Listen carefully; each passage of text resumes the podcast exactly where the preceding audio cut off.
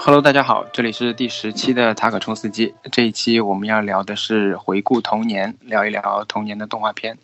首先，我要隆重介绍一下今天的这两位嘉宾。老 K 是从我开始做这个播客就一直想邀请过来的嘉宾，因为我们也认识很多年，他的声音一直都得到很多很多人很好的评价。老 K，你先自我介绍一下吧。好，啊，大李好，大白好，大家好，啊，我叫老 K，非常高兴能够参加这一档节目。相信以后也可能经常跟大家在这里见面，谢谢。好的，然后是大白啊，我们这个李白 CP 终于在这个节目里面第一次登场，请大白自我介绍一下吧。呃，大家好，我是大白，我是大理的朋友，我我应该就是没有那么想被邀请到节目上的人。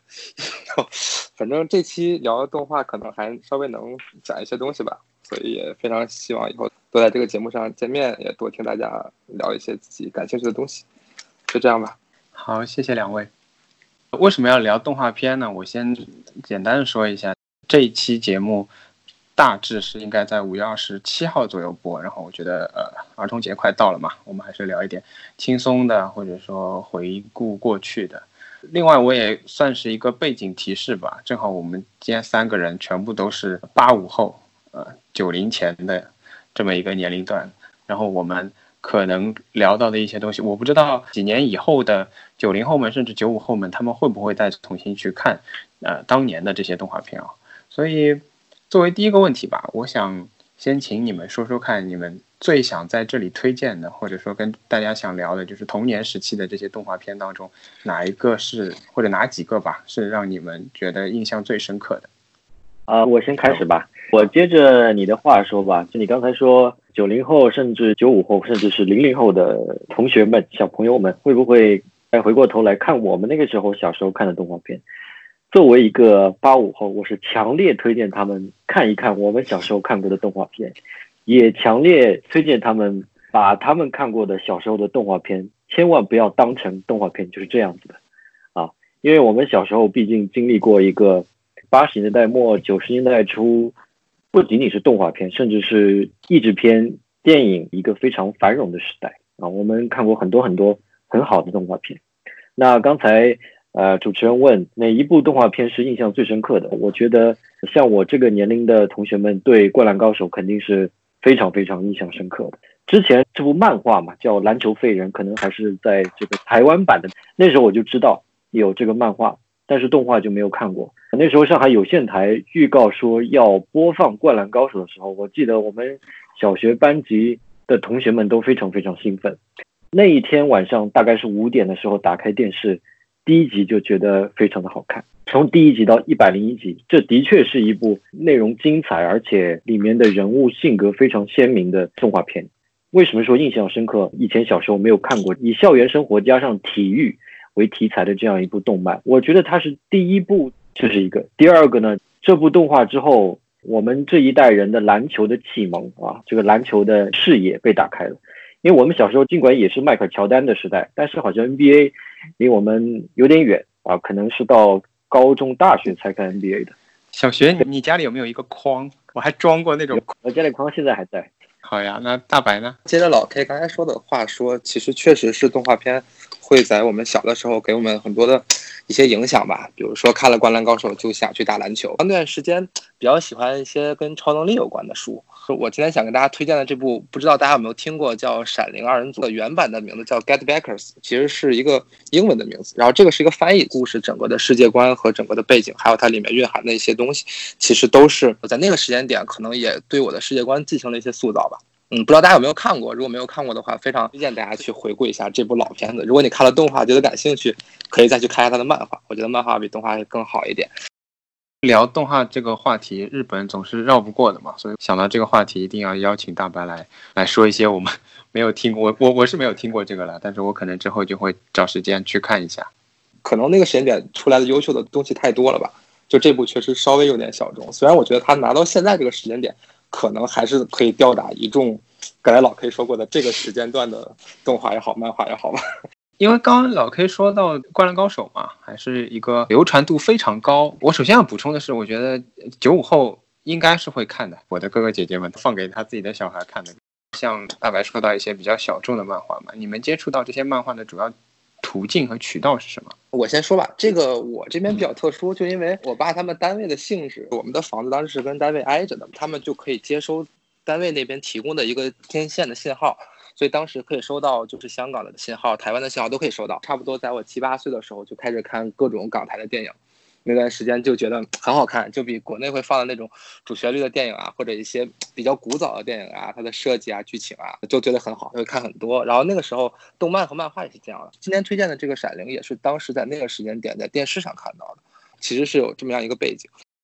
我相信跟大部分的同学们是一样的，你都是通过电视啊来收看动画片的。我记得那个时候小时候，有些家长会要求你回家一定要。呃，做作业从五点做到五点半啊，做到六点。但是这个规矩呢，我们家没有。即使有呢，我也不会遵守这个规矩。反正我回家的第一时间就是打开电视，在五点左右。我记得，呃，那个时候基本上电视台，包括中央台和地方台，都是动画片的时间。这是前一个阶段了。后一个阶段，因为 VCD 的影碟机慢慢的普及开来，我觉得可能是九十年代末。两千年代初的事情嘛，一开始是 VCD，然后是 DVD。呃，我记得我哥哥他就会买一些或者租一些日本动漫的 VCD 来看啊。我记得有一部还是记忆犹新的《浪客剑心》，是在这个影碟机上看的。但是大部分的动画全都是在当时的五点到六点那个那一个时间段来看的，因为那个时候。五三零剧场、六三零剧场都是按用时间来命名的嘛？对，呃，早一点，就像你说，如果五点钟左右，好像就是小神龙俱乐部啊。小神龙俱乐部，对，那个时间，我们这代人应该对这个都很熟悉。那时候书也很多嘛，在《龙珠》和《火影》来正式动画引进之前，都是先接触到书，包括柯南的书，那个时候也基本上是同步吧，每一周就会有一本出来。这样子，那段时间就疯狂的在班级里传阅，能买得起这些书的都是非常有钱的人，感觉因为那个时候那一本书就要将近，反正小十块钱吧，一般七块多一点这样子，所以一般看一套嘛。我之所以聊到了动画片的播放渠道，还有我们刚刚说到的时间啊，其实是因为就是零六年之后出台了一个政策，那么但大致算一下，九九五后的话呢，就是他们十岁以后，就或者更小的年龄以后。那么黄金时段晚上五点到九点之前这个时间段里面就是禁播外国动画的，为了保护国产动画。今天这个节目比较早的时间，我把这这一期想要说的最重要的观点列在这里吧。就是我认为我们童年的这些动画片，为什么我们会在接近六一的时候又重新来讨论他们，是因为他们对我们的世界观有很大的影响。就是因为这些动画片是可以对每一个人在童年的时候产生这一生的影响的，所以。这个播放规则也就在公共渠道被改变了，我觉得这是我为什么会聊这个话题，以及最想说的一个观点。我不知道两位有怎么样的看法。呃，我觉得就是说，一些文艺作品在一个人非常年轻的时候，或者童年和少年的时候，对他之后的影响的确是非常大的。但是如果说要呃，影响一个人的世界观呢？我觉得可能“世界观”这个词儿可能还是稍微大了一些，因为毕竟你还要通过其他的学习啊、阅读啊、呃教育啊来形成你的世界观，可能没有影响这么大。但是我觉得动画片对人的影响在什么地方呢？我觉得一个就是对我们这一代人的人物性格还是有非常深刻，但是又潜移默化的影响的，比如说。我们可能有时候也会注意到，我身边也有这样的人，就是说他们的言行举止和他的对事情的反应，包括他的性格本身，或多或少会带有一些他所喜欢的卡通动漫人物的这样一个性格。我记得我初中时候，包括小学的时候，有很多同学甚至是在有意无意的模仿或者说学习动漫的人物的。一些反应的方式，包括他们的说话，包括他们的举止，我觉得对人的性格是有非常深刻的影响的。这一点我是承认的。第二点呢，就是我想再说开一点，除了对个人的影响之外呢，也对我们这一代人的文化观和艺术观，包括这一代人的审美品味，还是形成了非常好的影响的。那作为八零后啊，八五后，我觉得我们这一代人还是比较幸运的，在这么丰富和这么多元化的动漫文化的熏陶之下，我们的审美品味相对来说还是经过一定的训练的层次和水平，应该说还是可以的。因为你知道，动漫包括动画片，像电影一样，它是一种综合性的艺术，它的底色可能是文学。比如说我刚才说《灌篮高手》，你把它画成漫画也可以，把它写成小说也可以。其实它是一个很具有文学性的这样一个作品。其次呢，它也影响了我们对美术的审美品味，包括美术方面的画面方面的想象力。比如说之后会聊到的一些天马行空的作品，这些想象力都是由动漫赋予给我们的。还有一个什么呢？动漫它有很多很好的音乐，其实包括以前国产动漫和日本啊、美国的动漫，它的音乐也非常好。所以这些综合性的艺术的熏陶，对这一代人的文化观。包括审美的情趣，我觉得影响是非常大的。像老 K 所说，因为我们当时接触到了百花齐放的不同的动漫作品，给大家打开了一个世界吧。所谓的世界观的构建，不能说是被哪部动漫一定塑造了，但是就一定会被影响到。肯定不同的人会喜欢不同的动漫，比如像我会去看一些超能力的动漫，因为我期待自己可能能拥有那样的能力，投射了一个我自己的向往和憧憬在那边。零六年可能官方缩紧了这样的一个渠道，我觉得如果你可以给他一个比较好的成长环境，给他一个更宽广的一种生长的一个环境，那我觉得国产动漫也不一定就不可以。但是因为还是受到国家限制和影响，导致它只往一个方向去发展了。呃，方向什么我就不提了，让我们可能看到的，不管是数量再多的作品，它的质量和它的。范围并没有发生什么真正本质的变化，所以还是让大家只往一个方向去使劲，最后就导致了给大家造成的那种影响，都只是一个单向的影响。那我觉得一个单向的、重复的一个影响，那最终总归给人世界观造成那种影响，是一个不好的影响。正好刚刚说到中国的动画片也不是不好，但是近期啊，尤其是。电视剧播的，我其实是数不太出来有什么特别好的作品，口碑都不错的作品，都还是在大电影那个方向，我觉得。但是如果追溯到有一些像上古时代啊，像上海人民美术电影制片厂的一些水墨画、九色鹿啊、骄傲的将军啊这样的作品，这样的一些动画片也其实是主旋律的，或者说是励志片。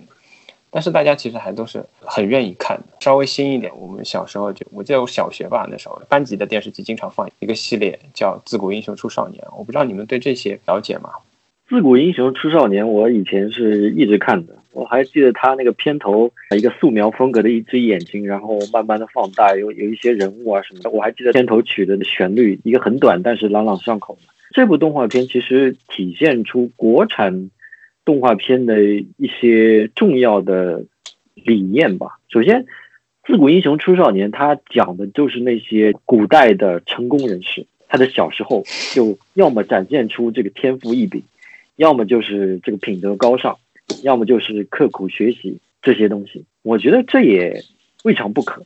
他的确是想教育小朋友，但是他又以一种不太枯燥，但是。又从这个古典文化当中去挖掘资源的这样一种方式，去做他的教育，这就比单纯的教条要好很多。之所以对《自古英雄出少年》还有如此的印象，就说明当时我还是看进去的。那你之前所说的呃九色鹿啊，呃骄傲的将军啊，什么小蝌蚪找妈妈，我相信我们这一代人在电视上，我觉得全部都看过，而且我觉得那时代八十年代。甚至是七十年代，包括邋遢大王这些人，可能也是九十年代初才出现的。我觉得那一代的动画人还是有非常好的功底在里面的。一方面呢，是美术功底，他们也很精耕细作，很认真的做这样一件事情；一方面，从编剧到导演到配音，各个环节都是非常出色的。在技术上，可能没有像现在《大圣归来》啊技术上这么出色。但是在当时那个条件下，他们能够做到这样一种水平，就已经是当时的最好了。比如说像《大闹天宫》《小蝌蚪找妈妈》，在国际上也是获奖的动画片。他们这一代动画人的确是现在的动画人要去学习的。你就拿《大闹天宫》和《大圣归来》去比，我也不觉得《大圣归来》就一定赢。现在这个时间点，肯定它的各方面的技术的能力是。达到了比原来肯定无法想象的一个高度，但是我不认为你整个故事的构思啊、剧情的一个把控就一定是现在比原来做得好。其实中国的动画片它可能会根据于中国这边的一些传统文化，像《大闹天宫》就一定根植于《西游记》嘛。我现在刚好看到一部动画片，一会儿可以再聊。它其实也是利用了中国的这种五行八卦的相关的元素，它会构建出自己的一个世界观。我觉得这个都挺好，但是可能问题在于。官方的这种打压境外的动漫之后，导致你境内的动漫它的指导是什么？框在一个只能在我们这个环境下产生出来的东西。所以我觉得，不是没有好的故事背景，不是没有好的起点，因为没有好的人，没有给好的一个更开放的环境，所以导致没有办法生产出一个真正优秀的作品。优秀作品的问题，其实也讲到一个约束嘛，官方的。约束通常都是有一个定式的。之前提世界观呢，因为我认为怎么去看待这些事情，我们从小怎么去认识这个世界，主角永远开着光环，这部电影开始你就知道结尾是怎么样的，这些定式是小时候这些动漫来打破的。呃，我小时候印象最深刻的是《宇宙骑士》，小时候完全没有看懂这部动画片它内涵的一些深层的寓意啊，或者哲学理念到底是怎么样的。但是我就印象很深刻，男主最后死掉了，我就一直耿耿于怀，因为那是我第一次冲击，说原来有不存在主角光环的人，就他会死掉的。所以我觉得动漫在这些方面，就像老 K 刚刚讲的，如果用世界观这样的词可能太大了，我不能说它完全塑造了世界观，但我觉得它首先打破了一些原有的。如果说我们原来的世界观是一个小的圆的话，它不断的触角在往外伸。在往外给我们不同的维度的找到新的界面，这样子。所以刚才有说了一些，其实动漫对我们这一代人的审美的情绪是有影响的。那你提到了一个动画片的悲剧性，这一点我觉得是日本动漫它一个非常出色的一个特点。为什么这么说呢？我们传统的对动画片漫画的这样一个理解呢，它是针对小孩子看的，它的主要的受众是比较低龄的。儿童，他们很难欣赏悲剧的。我们大人总是为小孩子构建一个相对来说完满和理想化的世界，不要让他们在这么小的年龄就让他知道哦，其实主角可以是死掉的，然后命运可以是坎坷的，结局可能不完满。但是日本的动漫已经上了一个层次，他对动漫的认识不仅仅是给小孩子寓教于乐，他更是要让成年人去欣赏的。那么，既然要让成年人去欣赏，悲剧性就是他的一个非常好的一个选择。因为我不知道其他国家动漫有没有这些悲剧性的情节在里面。如果没有的话，那我觉得就是日本动漫对全世界的动漫，它是一个贡献。它把动画片上升到了电影的高度。其次呢，再举一个国内的例子，比如说我小时候不太爱看那个《魔方大厦》，我每次看《魔方》，我都不知道他在讲什么。男主角在各种奇幻的场景里面，的确想象力很好，这也吸引到当时的我。但是他那个情节，我就觉得还是有点诡异，或者说对小孩子的我来说，可能不太理解。但是如果你以一个成年人的角度去看当时的魔方大厦这个动画片里一些人物设定，它包含的一些寓意和象征性在里面，我觉得可能郑渊洁在写这个东西的时候，他对童话的理解。童话是文学的一种形式，它的受众同样是成年人。再举一个国外的例子，比如说格林童话，它的最初的原始版本，如果大家有兴趣的话，可以去翻一翻原版的。其实它有很多内容是暗黑风，这其实是蛮残酷的。它是童话的形式，但是也是把悲剧写进去，它并不是完全给小孩子看的东西。那我觉得，之所以我们会印象深刻，我们在小时候就。接触到了悲剧，会欣赏悲剧，会接受生活的遗憾，倒也是一件幸运的事情。嗯，这个地方可能我有一些不同的观点。从孩子那个视角，刚才老 K 也提到了，可能他比较不太能理解悲剧。我甚至觉得他可能都不一定能理解喜剧，他可能更多的是存在于这个角色是不是 touch 到了我的点，然后我是不是会喜欢这个角色。那这个角色在这个故事里面，他是不是很帅？他是不是很发光？像现在。大家都会很喜欢看《冰雪奇缘》，《冰雪奇缘》里的 Elsa 就是因为他会冰系的魔法嘛，然后小娃娃就会觉得啊，这个 Elsa 好帅。有的时候很好玩的是，我要是去看电影，这种童话电影旁边会有孩子嘛，他们可能不会去在 Elsa 哦受到磨难，他们会很紧张，会什么样？他们只会关注的是哇，这个魔法好炫，啊，这个好可爱，这是我喜欢的东西。所以我觉得可能他们并不一定会对故事有这么明确的感知。然后刚才老 K 也提到那格林童话嘛，大家都知道这个东西其实是一个暗黑童话的基底制作出来的，但是它一样有一个现在给普通小娃娃去看的一个位置。那这个故事里面其实还是一个甜美的传统的公主和王子开始了幸福的生活的这样的故事，类似的也是可以做出来的。就包括美人鱼，她最后为了上岸，她失去了声音。她会非常疼痛的长出两那条两条腿，但是这些东西可能在那个甜美的版本里面，可能孩子们并不太关注。他关注的是哇，小美人鱼上来了，找到他的王子。所以我觉得可能在这个点上也能够去把它结合在一起的。不是说这样的动漫很黑暗，那我们就不要这样的动漫了，那我们就一定要做一个从头到尾都是真善美的、符合社会主义核心价值观的东西。我觉得也没必要。说到这个日本动漫的问题嘛，我不知道别的国家的动漫是不是有这么强的悲剧内核在里面。但是我觉得整个可能也不是动漫的问题吧，是整个日本这个民族它的文化本身就是悲剧内核。特别明显的特点就是你看日剧的时候，比如说一个坏人做斗争吧，那在一个日本的版本里，我认为它百分之九十是会输，因为这就是一个他们本身的文化特点，它就是会更多被这种悲剧的情绪所感染，那他就更希望去设置出一个悲剧的情境，贴合大众的审美。我觉得多样性也比较有关吧，因为。如果主角终将胜利或者他终将幸福的话，他其实只有那么一种可能性嘛。但如果他是失败的话，你可能能找到一百种、一千种可能性去让他失败。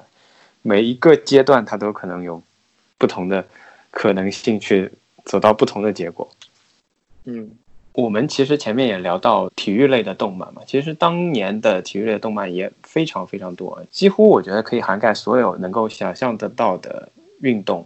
像足球小将啊，呃，灌篮高手啊，足球小将的年代应该比灌篮高手还要早。然后棒球英豪啊，网球王子啊，甚至棋魂、智力竞技类的，我觉得这一类好像现在反而有些淡化了。我不知道你们对这方面的趋势有没有了解？我说一下日本动漫的情况。我本身没有那么关注体育类，但是我了解到的，就像网球王子，它是比足球小将、灌篮高手都要靠后的一个时代。但至少在两三年的时间点前，网球王子的漫画还没有。结束，他还在做新的内容出来，所以我觉得也并没有完全放弃掉体育这一类。另外，我之前看过一段没有那么长的叫《黑子的篮球》，它的背景，呃，它和《灌篮高手》是完全不一样的主角的设置。那《灌篮高手》的主角肯定樱木是一个很有闪光点，它的作用对这个队伍都是非常重要的。但是《黑子篮球》这个主角设置的是一个非常没有存在感，它存在感非常稀薄。然后它的赢点是在于，因为它的存在感过于稀薄，导致球场的人都无法对它产生实际的关注。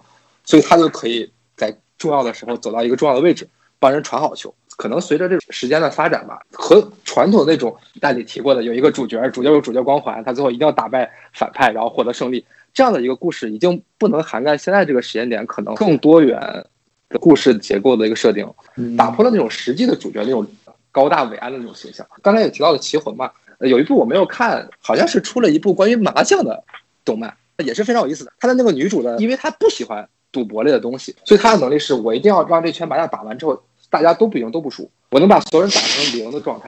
这个设定其实会真正超脱出一个你可原原先可能想象的这种东西，我就一定要赢吧，我是主角我就一定要赢。其实不一定，还有甚至有可能我设置出一个主角，我就想输，我不想赢。所以我觉得这种多元化的这种想象力，我觉得其实是对我们现在的动漫也好，或者对整个社会的发展也好，是一个非常重要的点。我是觉得，不管是日本动漫还是说世界动漫。他现在没有出这些再像以前这种优秀的体育类作品，可能有几个原因吧。首先呢，就是文艺作品的题材，它的流行度其实是一波一波的，它是有潮流的。可能是九十年代，它就流行这样一种体育类动漫的这样一些题材，它可能会出一批作品。再举个例子，比如说《圣斗士》比较火之后，会出一些相似类型的但不叫《圣斗士》的其他的动漫作品，比如说我们以前看的那个《火焰神》《光辉神》那个叫。是魔神弹斗士啊啊！魔神弹斗士，这个叫这个名字，对，题材是相似的，就是因为这一波潮流在，我觉得这是一个很重要的原因。的审美的兴趣，它都是一段时间内可能有一个集中度，商业经济条件下，出品方肯定也会刻意去迎合它这个潮流，这是一个。第二个呢，足球小将跟灌篮高手、棒球英豪啊，包括说的棋魂、网球王子，对于体育类的动漫来说。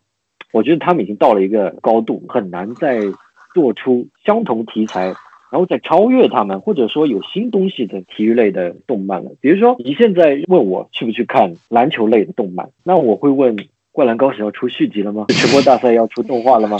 其实我内心还是期待这些的，我并不期待新的东西。老粉丝都在期待这个。看过的东西，嗯，应该是对对。我内心其实期待的是我以前看过的达到那个高度的东西。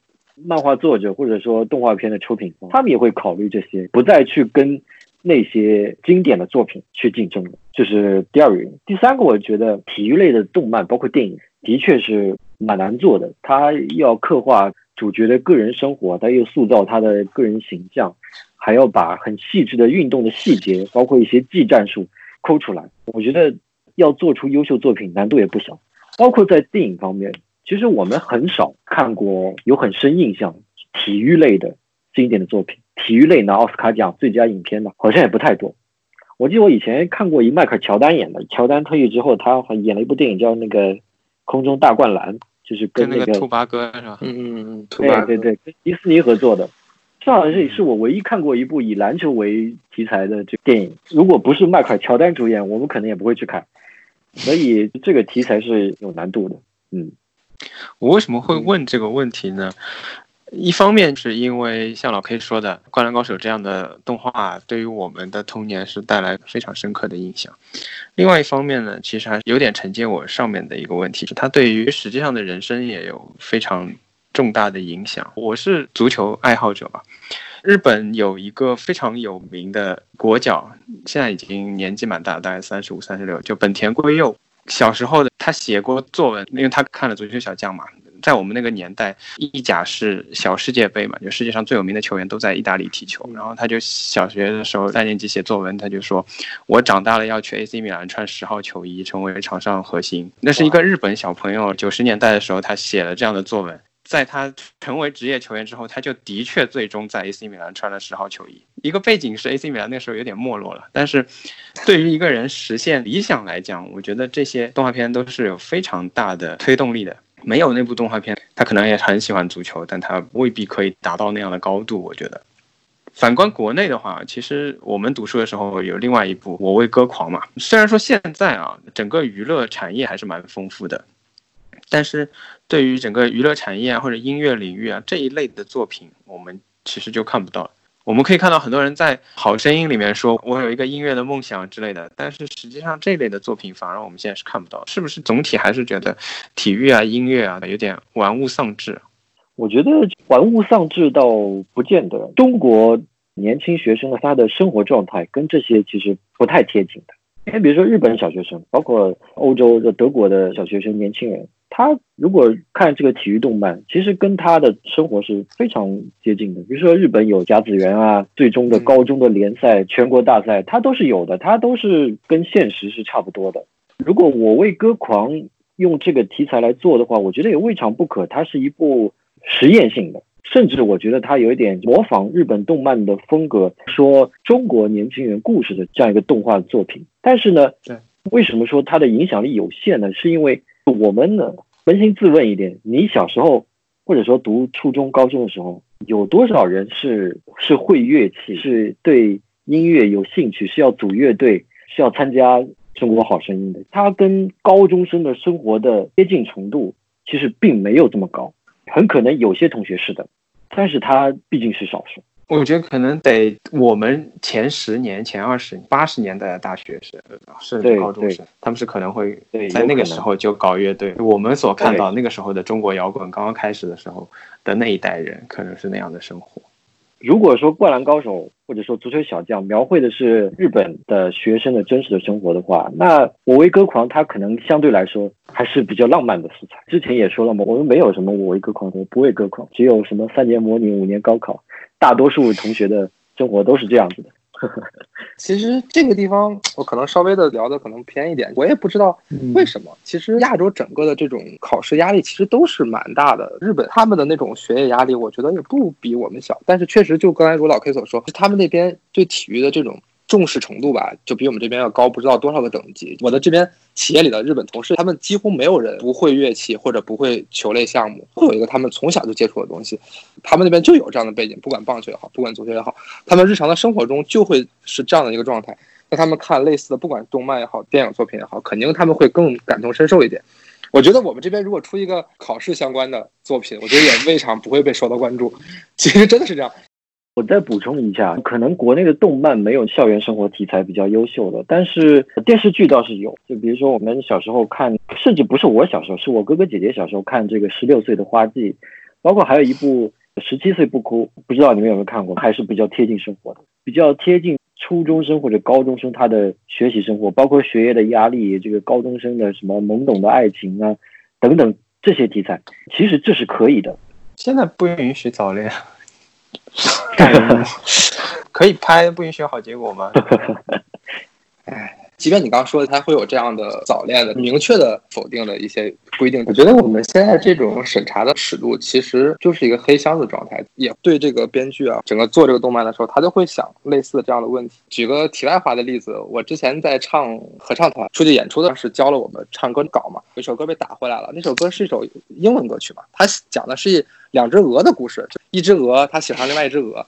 然后这只鹅它要出去远行了，他说你等着我回来娶你。结果回来之后，那个女朋友嘛，那只鹅就被农场主给做成菜了，就死掉了。他女朋友那只鹅的妈妈就非常的伤心嘛，就说哎，你的女朋友已经死了。然后这只鹅就非常生气，他要去找农场主去理论。去理论之后也被做成菜了，他们俩就被做成了一盘菜。就是这样的一个歌词的一个故事。当时这首歌被打回来说，因为这个里面提到了死，很不吉利，就不行。各种地方都可能会踩那个所谓的红线，那大家就会在写这个故事的时候受到的自己给自己的限制会越来越多。我觉得可能就越来越难写出一些有想象力的、比较跳脱、简单的社会生活状态的一个作品了吧。刚才正好聊到这个关于审查的问题啊，有很多的限制。那其实国内的限制播出日本啊或者欧美的动漫，是不是还有一个原因，是因为他们当中比较不符合我们不管是政治正确还是说教育要求的正确的那种观点？我还有一个印象就是《三眼神童》这个片子，小时候看的时候，我连剧情都不太记得，但就觉得那个主角非常邪恶，不像《森林好小子》啊、《秀逗魔导士》，还有像《天地无用》，都是有类似像黄段子或者里面有这种坏小子。全年龄向的《中华小当家》里面，我记得也经常拿女主的胸开玩笑。这些东西可能也是我们现在不太能去接受，限制非常多的。其实，动漫的作者或者说画家，他设计这些情节，一方面是贴近生活嘛。其实，谁从小就成长在一个非常纯洁的环境呢？其实很早就接触到了，比如说成年人的一些粗话、脏话。年人的一些黄段子，甚至有些小朋友他也会说，也可能也会接触到相关的内容，包括电影也是。那周星驰的很电影，他有很多东西都是从现在的尺度来看，都是比较不太适合的。但是我们小时候也是从小看周星驰的电影长大的。我觉得这些其实并没有什么审查者想象中的非常大的危害。那我想说的是，我印象最深的、尺度最大的小时候看的动画片，那肯定就是《北斗神拳》。按照现在的尺度，它基本上不是基本上，这是百分之百不可能被引进，也不可能被电视上放。那我觉得这一方面体现出就是九十年代。文化领域当中的一个包容度，你想想看，其实九十年代它可以引进的东西有很多很多，它完全可以不选择像《北斗神拳》这样尺度比较大的作品作为引进。但是另一方面，《北斗神拳》又是一个其他动画片所不拥有的这样一种题材，它有一种个人英雄主义在里面，还有一种阳刚之气，有一种救世主般的荒凉的氛围在这里面。我觉得它也是一个动画片当中比较特殊的一类。那当时的引进者会选择这部动画片，我相信也是看到了它的特殊性和它特殊的审美的价值。没有，我想说有可能只是塞钱了，好吗？这也有可能，这具体怎么操作，那我也就不知道了。但是能够通过审查，我觉得本身就是一件比较了不起的事情，这是一方面。第二个呢，还是想进一步说，其实让小朋友们去接触到这样一些东西，其实跟接触到。动画片的悲剧性就没有什么区别，不要把动画片的道德的引领作用看得那么强，尤其是一些情节对人的道德败坏的作用。如果看了动画片，我们小朋友就学坏了，那电视上今日说法也不要放了，那小朋友去看了那抢银行了，对不对？不要太高估电视节目的作用。我们小时候接受的东西是很丰富的，没有必要只把眼睛盯在这些所谓的丑陋的东西上。我先问一下，但是从安全角度啊，我们小时候看《北斗神拳》的时候都模仿他打。我不知道你们有没有，就小时候这个奥特曼比较多的时候，因为奥特曼经常变身的时候是从楼上或者是从某个地方飞出去嘛，就家长就说从楼上飞出去了。家长会不断的提醒你们，而且我我不知道是编的，家长拿来吓我们的还是什么，就会说哪里哪里有小朋友为了模仿，有时候会有变声器卖嘛，买了个玩具的变声器什么的，就幻想自己然后从阳台上跳出去之类的。有可能会有这种情况发生，因为其实刚刚讲的比较多是思想领域的嘛，我前面说的这些例子比较多的其实是就是身体方面对安全方面的。安全方面，刚才也提到了，可能会模仿那些动作嘛，也有看着喜羊羊然后把孩子绑在树上烧的故事嘛。我是觉得不能是都是动漫的锅。其实也不是不能用其他方法去规制，比如说在里面可能去加上一行“好危险动作，请勿模仿”啊这样的这种提示，家长也会给孩子们说，那这个只是动画片里的情节。包括你刚才说的小当家里面拿主主角的胸开玩笑，我觉得这可能更多是一个文化背景。像日本这个国家吧，反正你们也知道，就他这个女性保护的水平就肯定还不如中国，所以别说动画片里就是拿女性开玩笑，就电影啊、电视剧啊、综艺节目啊、新闻里都可以拿女性开玩笑的。我觉得也不是动漫的锅，它就是这个国家本身文化的锅。嗯，但是不管怎么说，我觉得可能会有一些大家不应该模仿或者不应该学习的负面的东西，也不代表整个这个东西就是负面的。我觉得动漫也和一个人一样嘛，它不能说完全都是纯的真善美。因为刚刚老 K 说欧美动漫他不熟啊，刚列举了很多频道，像小神龙俱乐部那那样的节目里面引进的动漫。其实我们那时候接触很多欧美动漫，像你刚刚讲到《魔神英雄坛》是五个人嘛，各种元素的代表。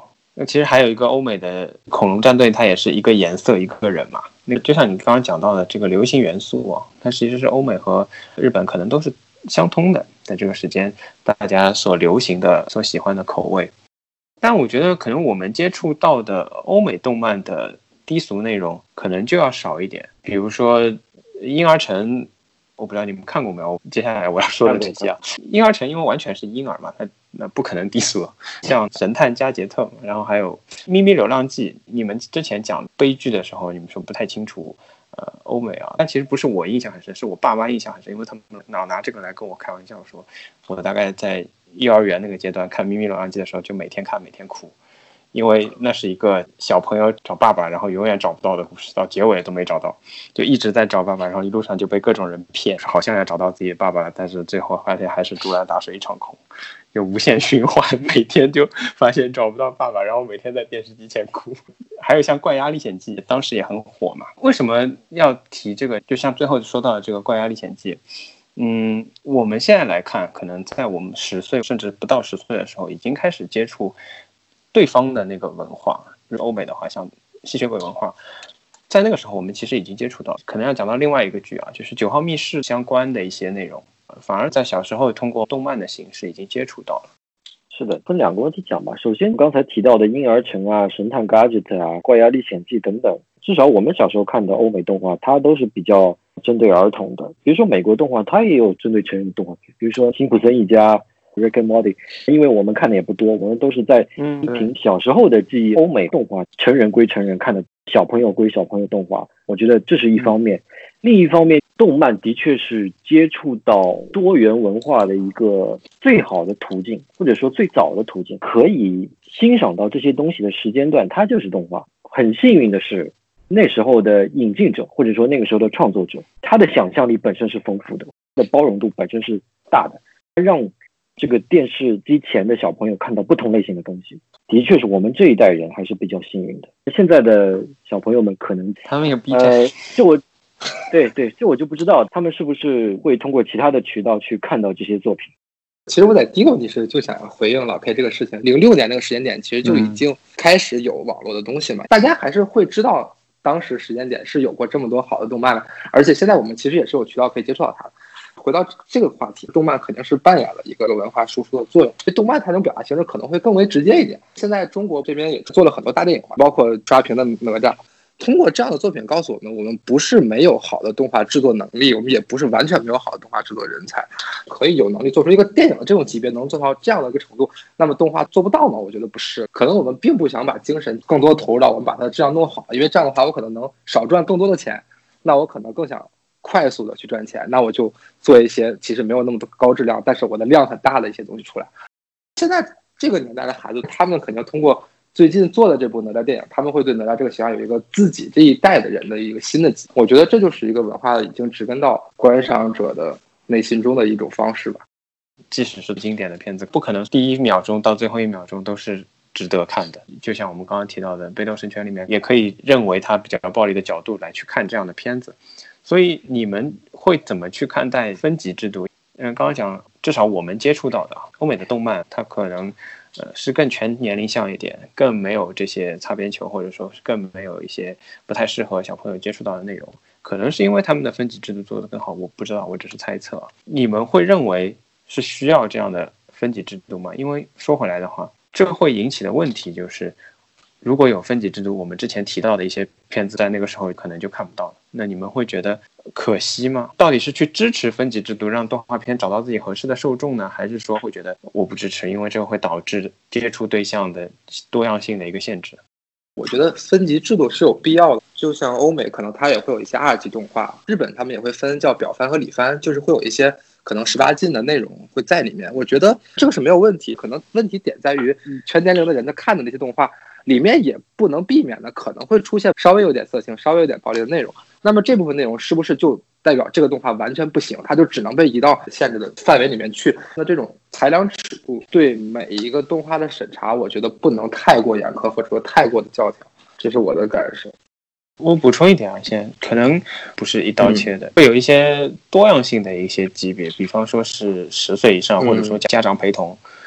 我觉得这个事情，如果一部动画片大多数情节或者内容其实是没什么问题的，它只不过是有一部分内容或者说一点点情节不适合相对年轻的观众来看，我觉得一刀切的剥夺一定年龄之下的人去看这个片子的权利，也未免有一些武断。针对这种情况，是不是可以就采用审查者？一贯的做法，把那些东西剪掉就可以了。